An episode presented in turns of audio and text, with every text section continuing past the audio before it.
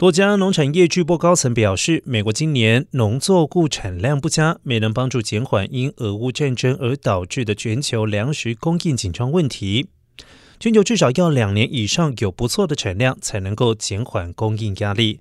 专家指出，今年夏季高温让美国中西部产区干旱恶化，像是玉米种植需要大量用水，但是部分玉米田因为雨量不足，被迫延后播种耕作，而让产量下降。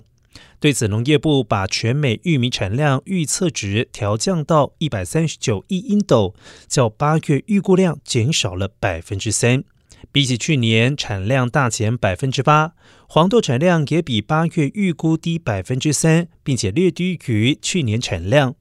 农业顾问商美国专业农民 PFA 八月预期，今年内布拉斯加州和南达科他州两大玉米区产量将各年跌百分之十三和百分之二十二。